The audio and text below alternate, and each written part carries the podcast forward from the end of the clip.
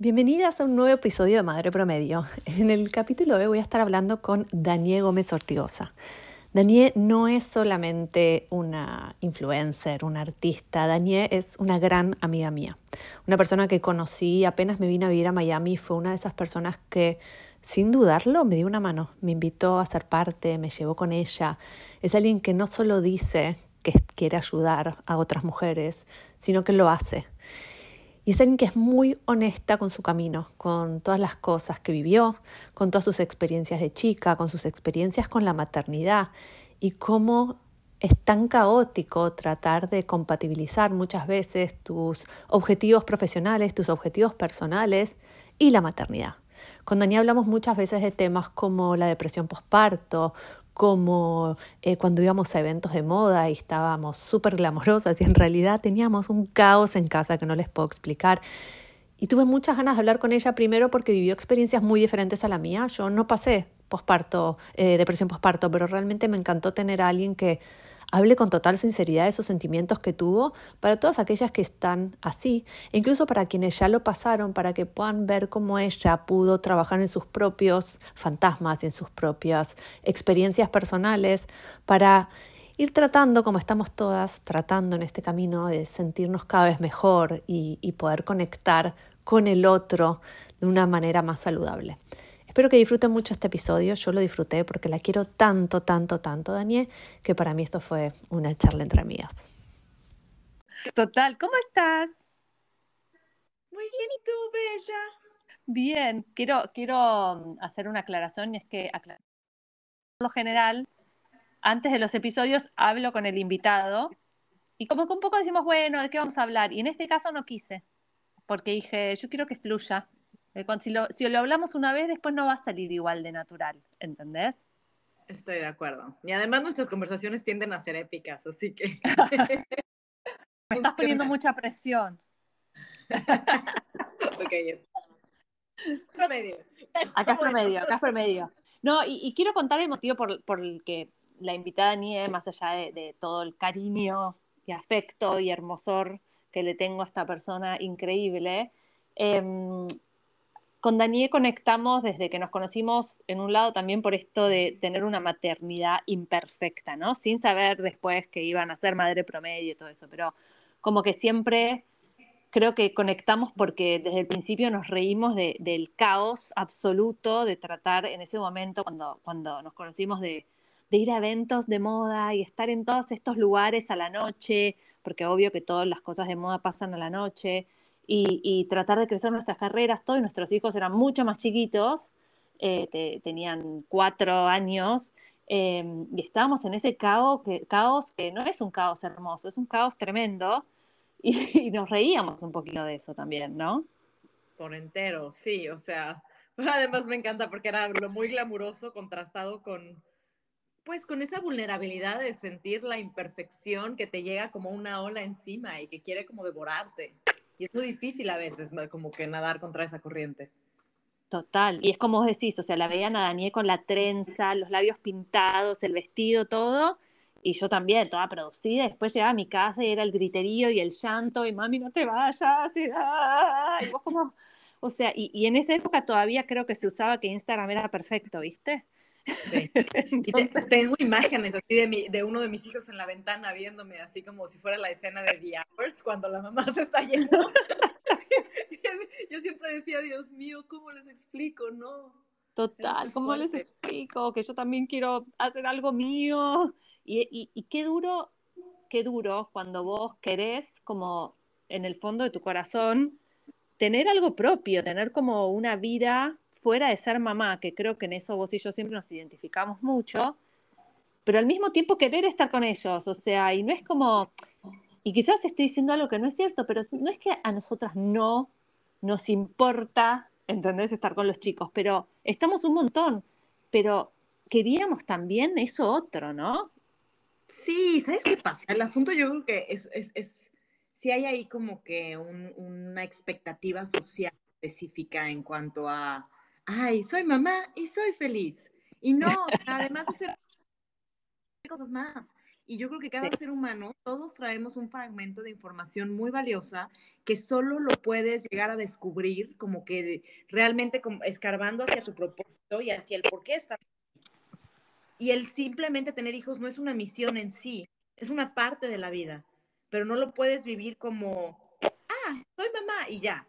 No, somos tanto más. Uy, te perdí, te perdí el audio aquí estoy. Acá estás, perdón. Pensé que por un momento te había perdido, pero no, pero me asusto, ¿viste? Yo no, la perdí. Eh, no. Y, sabes lo que, me, lo que siento que es, muy cierto, y es que muchas veces que nos está faltando algo, y decimos, no me debería sentir completa, porque ya tengo los chicos, ya tengo esto.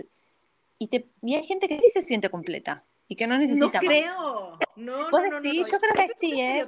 No, mentira. Mentira, estoy equivocada. Ay, no sé, yo tengo la fantasía que hay gente que está completa. No, no, no lo creo nada ni tantito. Ningún ser humano está completo. Y además de todo, es, se me hace igualito al post de cuando te acaban de entregar al bebé recién nacido, lo tienes en tus brazos y dicen, nunca he sentido amor más grande. Tampoco sé si eso sea cierto. Acabas de pasar ser humano en medio de tus piernas o te lo acaban de recortar del estómago, no es un momento de sentir el amor más grande del mundo, es un momento de confusión, es un momento de ahora qué, es un momento de, de pánico. Pero lo, lo, último que pasó, al menos por mi mente, fue, wow, este es el amor más grande. No, me acababan de rebanar por debajo. No estaba pensando en eso. No, eh, no, y, a, mí, a mí lo que me pasó, sobre todo con Alegra, creo que con los otros dos, como ya los ya conocía el proceso, fue distinto, pero con Alera fue, ¿quién es esta cosa extraña que tengo acá conmigo? O sea, como que era un extraño todavía, después rápidamente deja de ser un extraño, pero como que el primer minuto es como extraño, ay, mira, no te conozco y estás acá enchufado a mi teta, qué cosa rara, ¿entendés? O sea, como que me pareció una cosa rara tener un, bebé, viste, como... Mm, me pareció raro, o sea, no, después con los otros, como ya conocía el proceso, fue mucho más fácil, con Oli ni te digo, pero como que creo que fue hasta más rápido la conexión, ¿entendés? Sí, de acuerdo, yo con Dominique igual, o sea, Dominique me fue muy distinto el segundo, pero con Sebastián, digo, más allá de que con Sebastián igual tuve una situación que en el tiempo supe que era depresión postparto, pero ese primer segundo de te llega el bebé, o sea, yo estaba platicando con mi ginecóloga de mi placenta. Claro. Estaba en otra. Sí, y, y me gusta que, que, menciones esto porque hay algo que vos siempre fuiste muy sincera y fue con esto, con que vos sentiste depresión postparto y, y como todo, lo poco que se habla de esto, o que muchas veces la gente que lo habla em, no lo habla de un lugar de, uy, ahora estoy bárbara, sino como mientras está transitando eso. Y a mí me encanta porque vos pasaste por muchas etapas después de tu depresión postparto y, en tu self, you know, como discovery, en cómo fuiste eh, empezando a cumplir tu, tu, tu propósito, etcétera. Entonces, me encantaría que nos compartas un poquito de tu journey, de tu viaje, ¿no? Sí, y sabes Aquí cabe recalcar que una de las situaciones que también me hacía las cosas un tanto más complicadas era que yo no crecí con mi mamá. O sea, mis papás se divorciaron cuando yo tenía siete años y a partir de entonces, o sea, imágenes maternas, que si la abuelita, que si la nana, que si... Pero no tenía yo ese lado. Y eso obviamente ya te hace empezar como con el pie izquierdo. Total, no, y, y yo que te conozco, puedo decir, o sea, que aparte fue una situación medio atípica la tuya con tu mamá. Sí, fue muy atípica porque ella, mm, pues, es, eh, o sea, como que complicado. Ella es artista y es una, es una eh, gran artista. Me encanta el arte que ella produce y las cosas que hace. Pero eh, también a ella se le demandaba el no tener un mundo interno y desarrollarse únicamente como mamá, que también la entiendo y en el tiempo, pues, ni siquiera, o sea, ni siquiera la juzgo por lo que hizo, porque yo me sentía igual de encarcelada de lo que ella pudo haberse sentido en el asunto de la maternidad y pues crecí con mi papá, en realidad muy poco contacto con ella y por decisión de ella. Sí, sí y, qué loco que hoy lo puedes ver con otros ojos, pero volvamos, volvamos a, a la historia. Sí, volvamos a la historia. Entonces, bueno, me encuentro yo ahí con el bebé recién nacido y volteaba a ver, literal veía las salidas, ya sabes, los exit que tienen aquí muy marcados en Estados Unidos, en rojo, y decía, o sea, se me antojaba salir corriendo, muy desde el principio. Em, y yo era, o sea, madre promedio es poco, yo literal me enteré de que ya podía vestir al bebé porque cuando salí a dar mi caminata vi que todos los bebés estaban vestidos.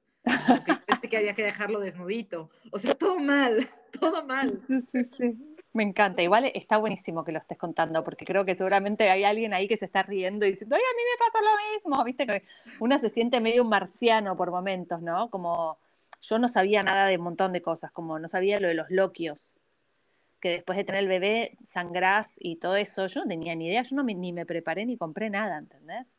Y como todo el mundo, ¿cómo no sabías? ¿Y, dónde te avisan esas cosas? Yo no sé, a mí yo no leí los libros, ¿entendés? Sí, no, a buscarle a Google. ¿Y pero tu mamá por qué no te lo dijo? Pues quién sabe.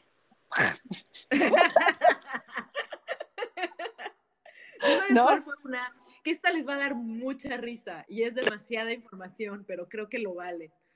Eh, al, digamos que como, pues, no sé, a los pocos días de, de, que había nacido mi bebé, pues digo, no es que esperes tener demasiado sexy time con tu marido en esas situaciones ni nada, pero como que la cosa se empezó a poner interesante.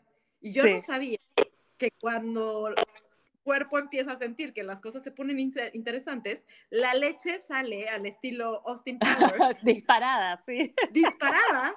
Yo, yo no, a mí nadie me dio, o sea, ¿qué onda? Por favor, podríamos hablar de esas cosas antes de que, o sea, yo parecía Austin Powers, o sea, las chavas estas de Austin Powers, en la leche me Disparando.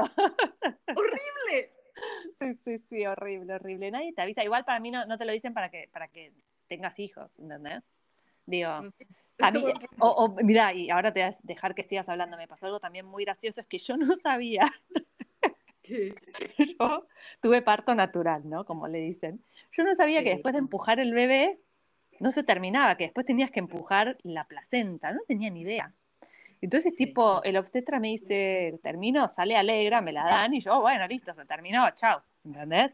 Y me dice, bueno, ahora empuja, y yo, tipo, ¿Cómo? Tipo, que hay otro pie ¿me ¿entendés? O sea, ¿cómo que empuja? Segundo hijo, ¿no? o sea, bravo, no, yo tenía mellizos y no me enteré.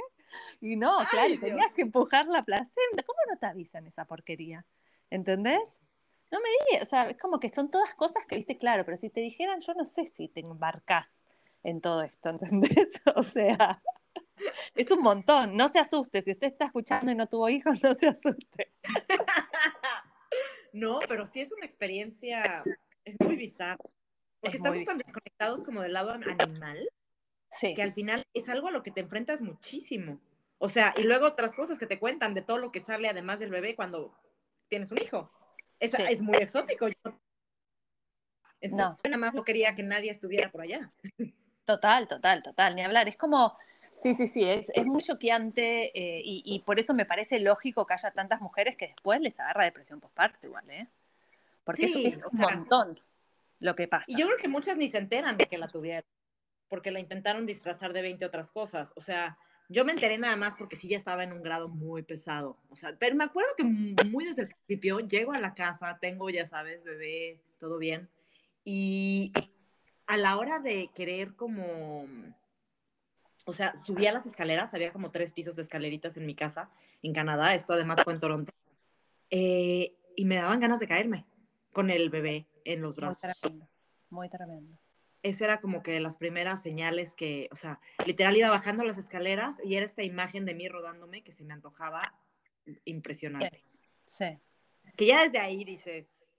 Algo está fallando. Sí, sí, sí, algo está fallando. ¿Y qué hiciste? Pues calladita, al principio nada, porque pues no, o sea, es como cuando sientes que vas a tener un accidente o algo, ya sabes que tienes como que un insight dentro de ti, pero como que no lo quieres decir en voz alta porque no quieres saber tanto. Eh, no sé, como que lo sentía que era como un, no sé, me quedé callada, me quedé callada, me quedé callada. Justo ahí después nos mudamos a Estocolmo, Sebastián tenía creo que dos meses cuando llegamos para allá. Eh, ciudad nueva, obscuridad total, no había muebles, todos los escenarios negativos.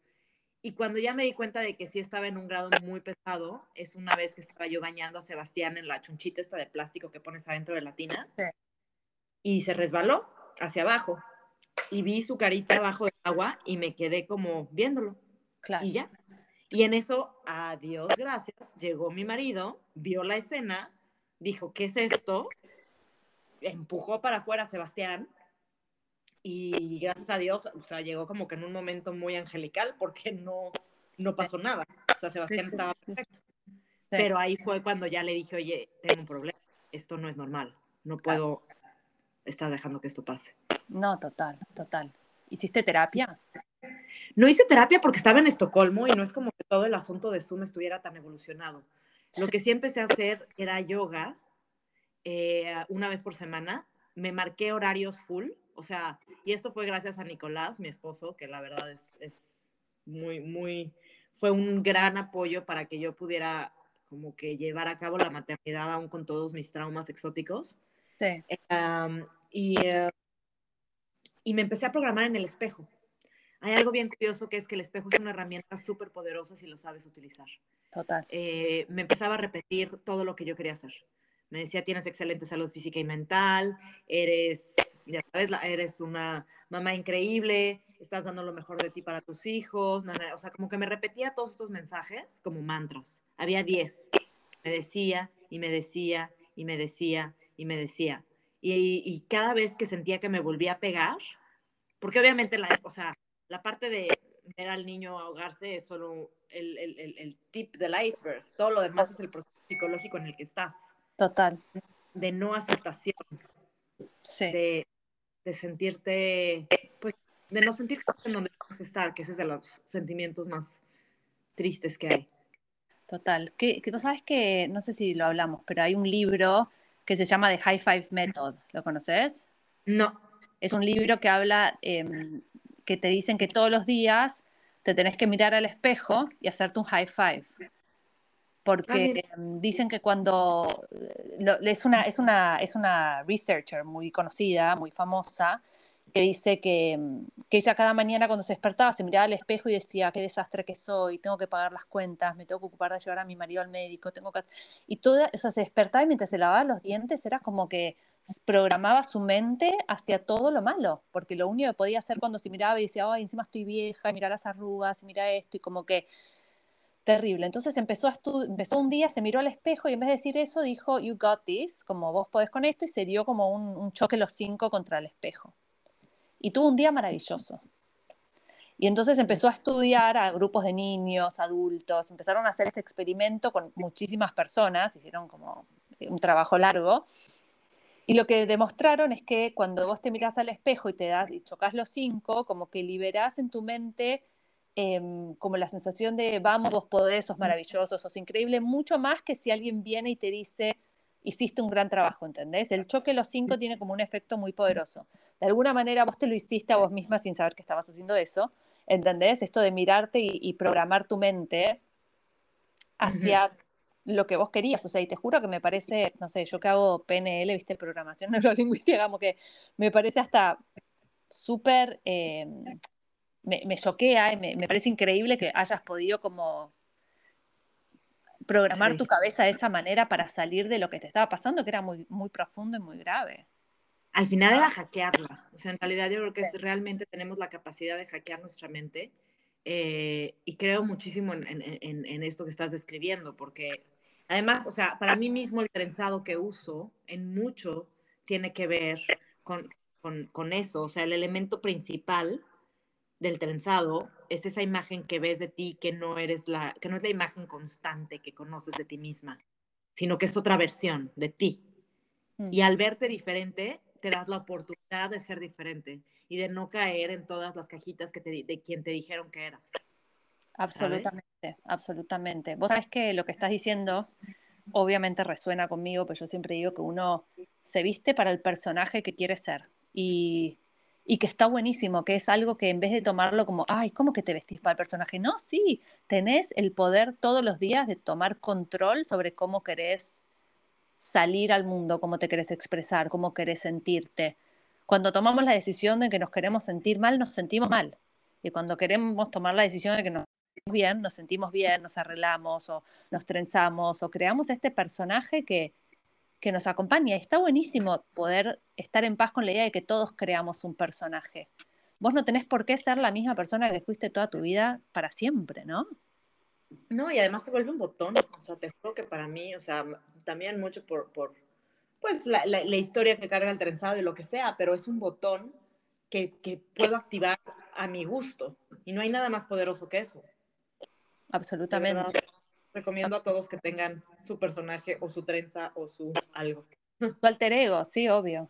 100%, 100%. O sea que hace un tiempo yo decidí, hace un tiempo, tal vez hace varios años, un día me cansé del rubio y me teñí mi pelo de castaño. Y me acuerdo que al otro día fui y me lo volví rubio y mi hermana me dice es que tu personaje ahora es rubio.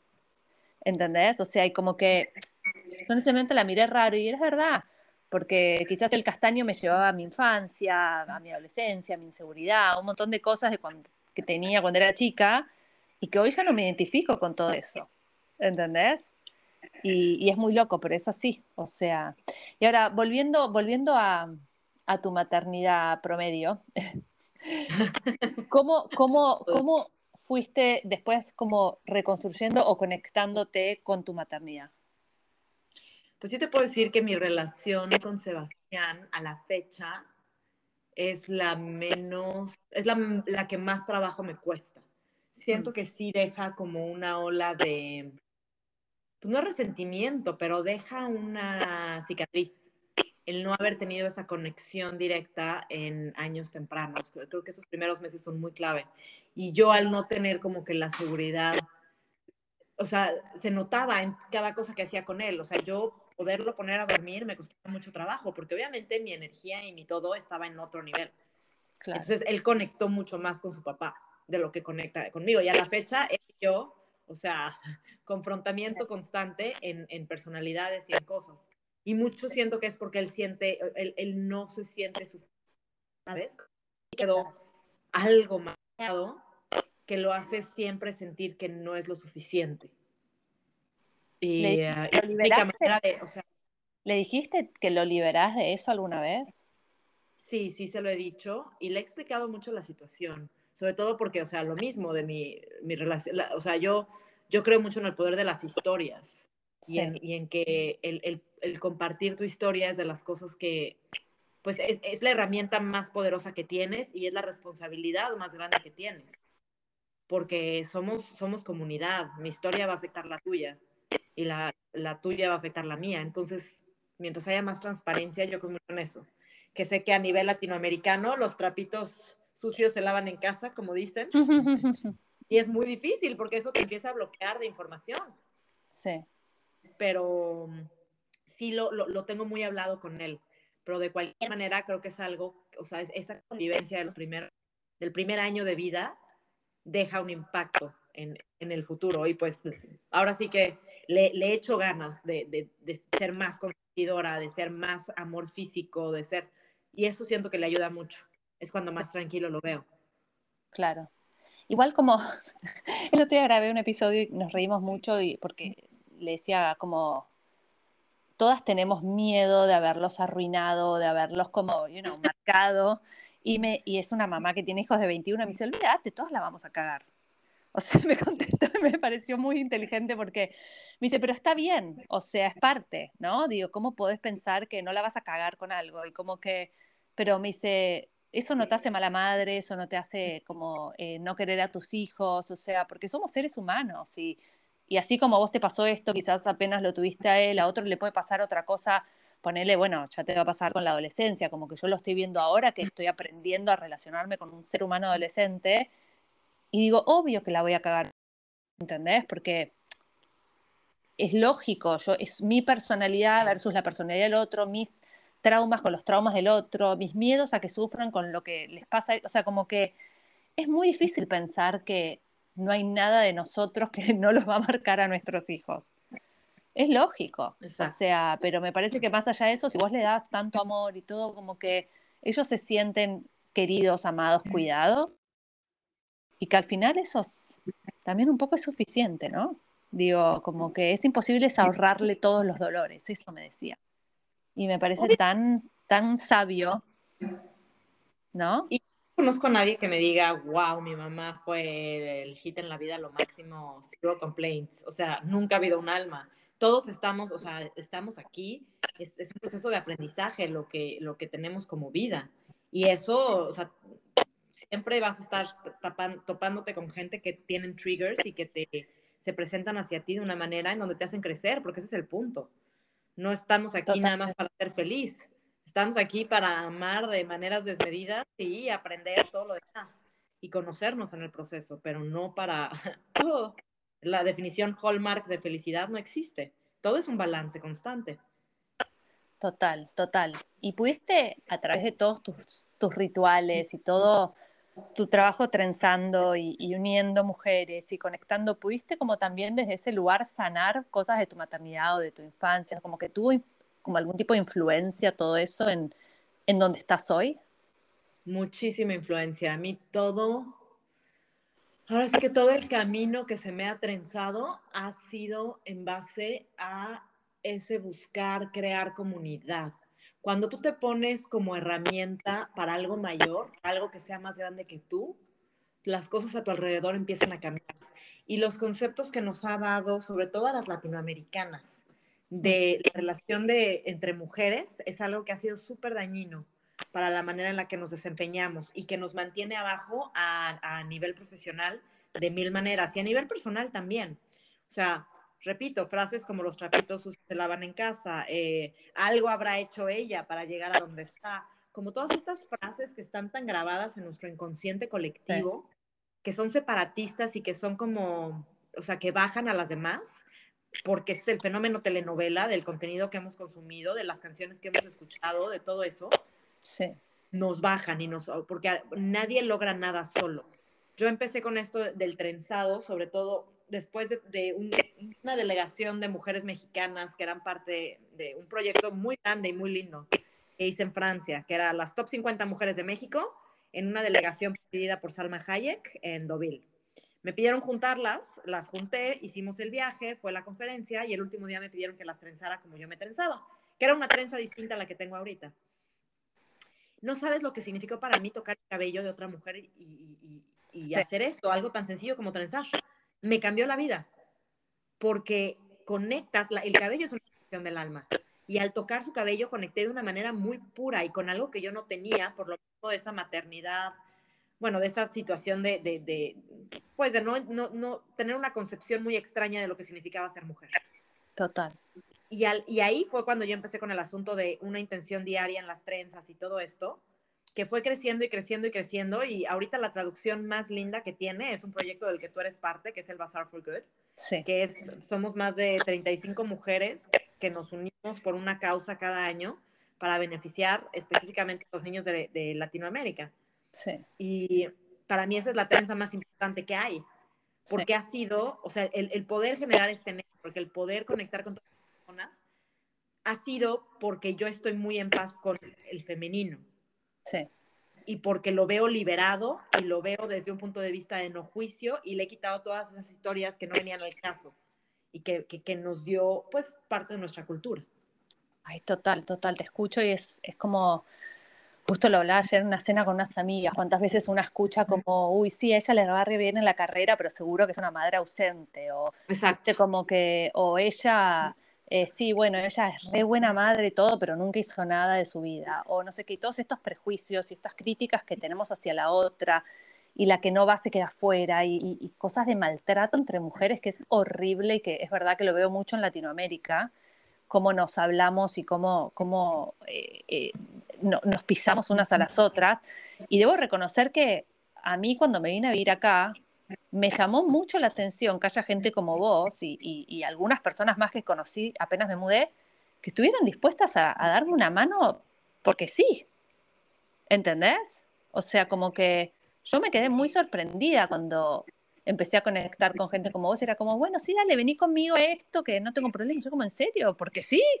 O sea, como que es loco, porque claro, no estamos acostumbrados a que alguien te ofrezca eso, ¿no? Y, yo fui entendiendo y, conociendo el poder multiplicador de dar algo sin esperar nada a cambio, ¿no? Como, y no desde dar algo como donar, o sea, donar, no, estamos hablando de darle, ¿entendés? Una mano a alguien que se acaba de mudar, o sea, y como que siempre desde que, y, no sé, probablemente lo sabes esto, pero como de que a mí me ayudó gente como vos, yo viniéndome acá siempre tuve la idea de que cuando alguien me pidiera ayuda se le iba a dar. ¿Entendés? Es que exacto, el ripple effect. Exacto. y tuvo efecto. Tuvo efecto, porque de verdad que, o sea, yo ah. cada vez que como que me pasaba alguien que se mudó acá y me hacía preguntas y qué sé yo, quizás tengo la herramienta del Instagram y si alguien alguna vez no le contesté perdón, se me pasan algunos mensajes, pero en su mayoría como que trato como decir, ¿sabes qué? ¿Por qué no haces esto? ¿Por qué no vas acá? ¿Por qué no te conectas con esta, con la otra? Como que tratar como de, de, poner esa energía en el mundo, porque sí creo que toda esa energía positiva y ese como esa ayuda em, sin esperar nada a cambio que vos pones en el mundo, primero que te vuelve como energía positiva y aparte como que te da esperanzas de que, digamos, las cosas pueden cambiar, ¿no? Sí, y es que o siembras semillas de flores o siembras hiedras, tú decides. Cada comentario, cada cosa que sale de, tu, de tu boca y de tu mente están teniendo un efecto en tu energía. ¿Cómo es, o sea, cómo hay gente que todo el tiempo está como muy enfocada en todo lo negativo. Y eh, si te enfocas en lo negativo, se te multiplica. Total. O sea, tienes que dejar, siempre vas a estar entre positivos y negativos, luz y oscuridad, siempre, en balance perfecto. Pero si pones atención a lo positivo, eso va a crecer. Absolutamente. Sí, sí, uno le da tanta, tanta energía y tanto poder a lo negativo. O sea, cuando en realidad lo tenés que poner positivo. Y es una práctica que, eh, para las que están interesadas, justo hay un episodio que habla, habla un poco de esto con, con una coach, pero em, es una práctica que puedes decidir y hacer, o sea, es una decisión de vuelta. Yo creo que uno decide muchas de estas cosas em, a conciencia o no, y que tenemos mucho más poder del que pensamos, como que muchas veces, no, bueno, es que a mí me pasa todo, y te pasa todo o, ¿entendés? Estás con esa energía y, y, te juro que los chicos, y volviendo, porque bueno, nos vamos por las ramas, pero, pero volviendo al tema maternidad, los chicos lo perciben y lo perciben en tu forma de ser madre, y en tu forma de vivir la vida, y en tu forma de darles un consejo, no sé.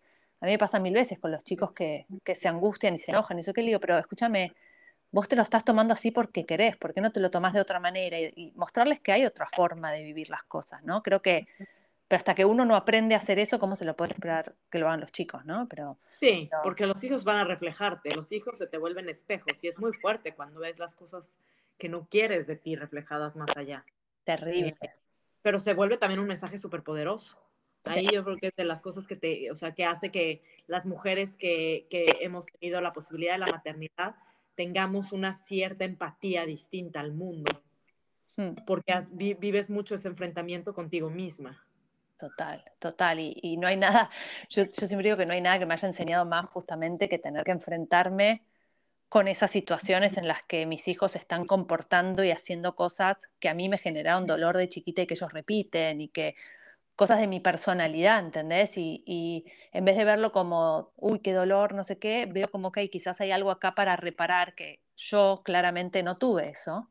¿no? Alguien que pudiera hablarme y, explicarme, porque obviamente mi mamá me tuvo mucho más chica, o sea, mi mamá debía tener 19, 20 años cuando me tuvo, criada por mis abuelos, que eran como de otra época, y entonces obviamente no tenía esas herramientas que tenemos nosotros hoy. Y entonces como digo, bueno, para algo me pasó a mí esto, para algo yo me sentía así cuando era chica, para quizás que mis hijos hoy yo les pueda dar como otra otra opción, ¿entendés? Les pueda como mostrar otra forma de tomarse las cosas, otra forma de vivir las cosas, como, y es loco porque a veces uno reacciona como mamá en caliente, ¿no? Oh, Es una de las peores cosas que hay, y después te arrepentís y decís, wow, si yo sé que esto que le está pasando le pasa y a mí me pasaba lo mismo, porque es igualito a mí, ¿por qué reacciona así? Y después vuelvo para atrás y le pido perdón y le digo, mira, reaccioné mal, porque esto no quiero que te pase, pero ¿sabes qué? Puedes hacer esto, esto y esto para no sentirte así.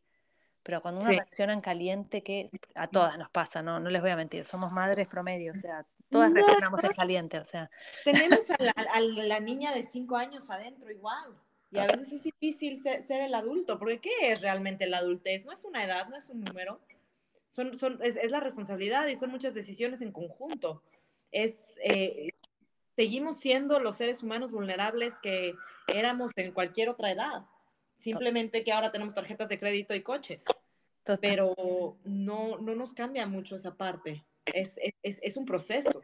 Es un proceso. Así que a tenernos amor y paciencia. Total, total, total. A tenernos amor y paciencia, te juro que sí. Es, mira, la verdad, no sé, yo siento que no hay, no hay una maternidad perfecta, incluso en la gente que nunca ha tenido como como demasiados planteos o, o la gente que quizás tuvo infancias cero traumáticas, porque hay gente que realmente no tuvo infancias muy traumáticas, ¿entendés? Tipo mi marido, por ejemplo. O sea, matrimonio feliz, juntos toda la vida, como que no, no tuvo cosas, no tuvo divorcios, no tuvo abandono, no tuvo nada de todo eso. Entonces, como que, pero aún así todos tenemos ciertos conflictos con la manera en que nos criaron. Todos. Todos, ¿entendés? Y todos tenemos que aprender a criar a nuestros hijos más allá de nuestros conflictos, ¿entendés? Y, aprender, o sea, yo creo que nada, a mí nada me ha enseñado más sobre mis traumas y mis conflictos que ser mamá. O sea, y, enfrentarme a eso todos los días, a qué, por qué a mí me duele que mi hija se sienta así, por qué a mí me duele que mi hijo se sienta, a mí me duele. Hoy lo, hablaba con Mariano, le decía, a vos te duele eso, no le duele a él. Entonces revisa por qué vos te sentís así, por qué él no se sienta así. Vos pensás que se sienta así, pero a vos te duele esta situación. Es como muy loco porque tenés estas conversaciones que es todo el tiempo sobre tu niño herido y todas esas cosas. O sea, es muy fuerte. Pero yo creo que mientras siempre actúes como desde tu lado más auténtico y desde esa vulnerabilidad de, de saberle pedir perdón a tus hijos por tus errores y mostrarlos, ya, ya con estás como que en la grande. ya de ahí ya todo empieza mejor, desde esa transparencia. O sea, eso yo creo que cambia todo, porque los, los niños se ven reflejados en ti. Y, sí, total. Y es una vulnerabilidad muy distinta con la que se enfrentan y con la que te platican. Es de esas cositas, es como los buenos días. No, sé si a ti te pasa, pero yo siempre empiezo los días, o sea, así de, buenos días, corazón hermoso, qué lindo verte, na, na, na, Y es de esas cositas que cuando me voy de viajes con lo que más extrañan.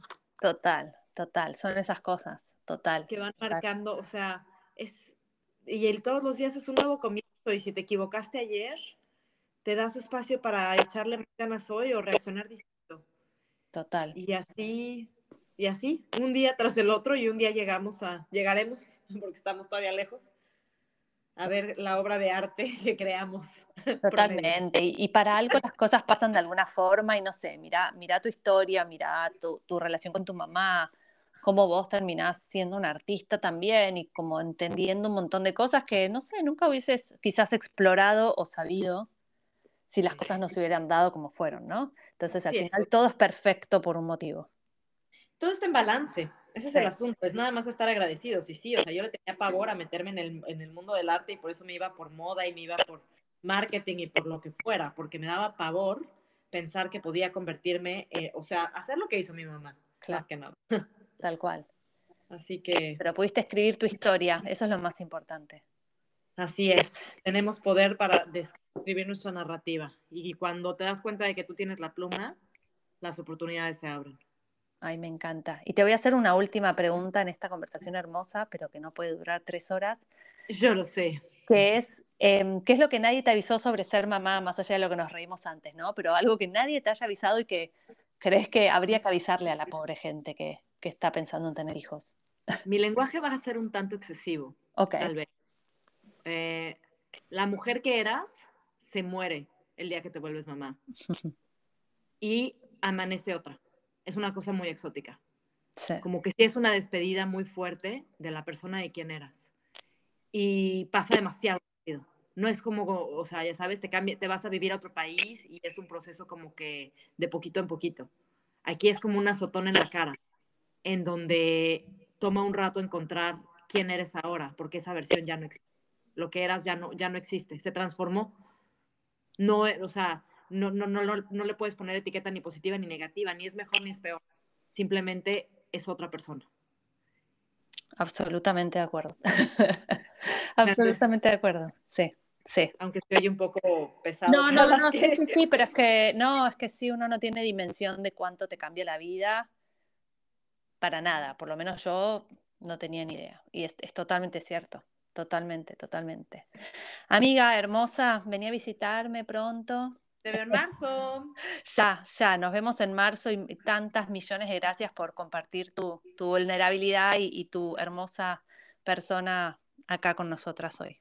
Gracias a ti por las herramientas tan lindas que nos dan y el espacio para, para ser promedios en un mundo que exige todo lo extraordinario. Total, total. Love you. Adiós. Te quiero, bonita. Bye. Bye.